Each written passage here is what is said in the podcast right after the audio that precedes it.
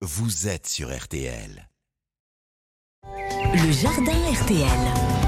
Il est le roi des jardins, le king des potagers, star des réseaux sociaux et sur les ondes samedi et dimanche dans RTL Matin Week-end. C'est Pierre le cultivateur qui a délaissé sa Normandie pour nous. Bonjour Pierre. Bonjour Stéphane, bonjour à tous. Parce que le mois de mai, là, c'est pile le moment il faut pas se rater. Ah oui, là, il faut y aller. Il y a beaucoup de travail, il y a beaucoup de choses à faire. Et vous faites quoi vous, vous allez acheter euh, des choses euh, carrément Ah oui. dans les jardineries Oui, euh, moi je me marchés? balade sur les marchés, Mm. je me balade, il y a des foires au plan, donc euh, on peut aller voir des associations, on peut acheter des plants de tomates, des plants de courges, de courgettes qu'on n'a pas semés ou alors des belles découvertes. On se dit bah tiens, je connais pas cette variété et on va l'essayer au potager. Donc c'est le moment de discuter avec d'autres passionnés et puis d'avoir des bons conseils, de discuter, de faire quelques achats.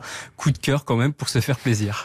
Il, faut préparer le, le potager. hein. Euh, Par exemple, est-ce qu'il faut pailler? Il faut déjà l'avoir fait normalement. Si on l'a pas fait, on peut le faire. On n'hésite pas. Les chaleurs vont commencer à monter crescendo hein, jusque ben, jusque la fin de l'été. Donc on n'hésite pas à augmenter notre couche de paillage en fonction de si on sème ou non. On va prendre à peu près 5 cm de paillage au fil du mois. Donc euh, début mai, on va dire qu'on a 5 cm de paillage, 5 cm de plus fin mai et on rajoute 5 cm de paille ou de foin. Alors si c'est de la paille, elle va rester plus longtemps alors que le foin va amender votre sol, il va euh, disparaître, il va se décomposer directement avec la vie du sol.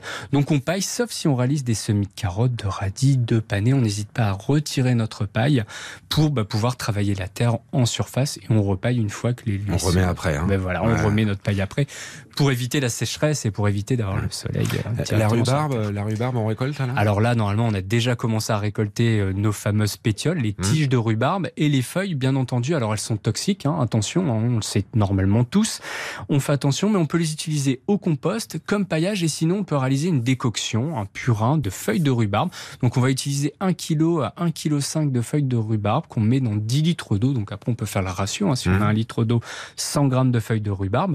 On laisse macérer tout ça dans un récipient euh, pendant au moins trois jours. Et au bout de trois jours, on va filtrer pour retirer les feuilles et on pulvérise ça sur les fèves, sur les haricots, sur ce qu'on veut. Ça repousse les pucerons.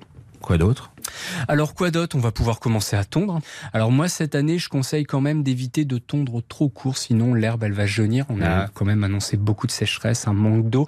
Donc on essaye de garder une herbe, on va tondre le plus haut possible, au minimum 5 cm pour protéger la vie du sol. Ça peut être très sympa de se balader avec sa tondeuse, faire des petites allées et laisser les herbes pousser, les pissenlits pour abriter la biodiversité et ramener un maximum de pollinisateurs dans son jardin et dans son potager. Voilà, il y a du boulot, plein de choses à faire. C'est Pierre le cultivateur qui partage tout avec vous et on prévient tout le monde une nouvelle fois. On le redit, attention au sein de glace. Le 13 mai, Ah. on essaye de ne pas aller trop vite. Et après, c'est ira mieux, c'est sûr. Pierre le cultivateur, bien sûr. Si vous avez des questions, vous n'hésitez pas. Ces réseaux sociaux, la page Instagram, le compte TikTok, vous le rejoignez quand vous voulez. Vous avez RTL.fr à disposition également.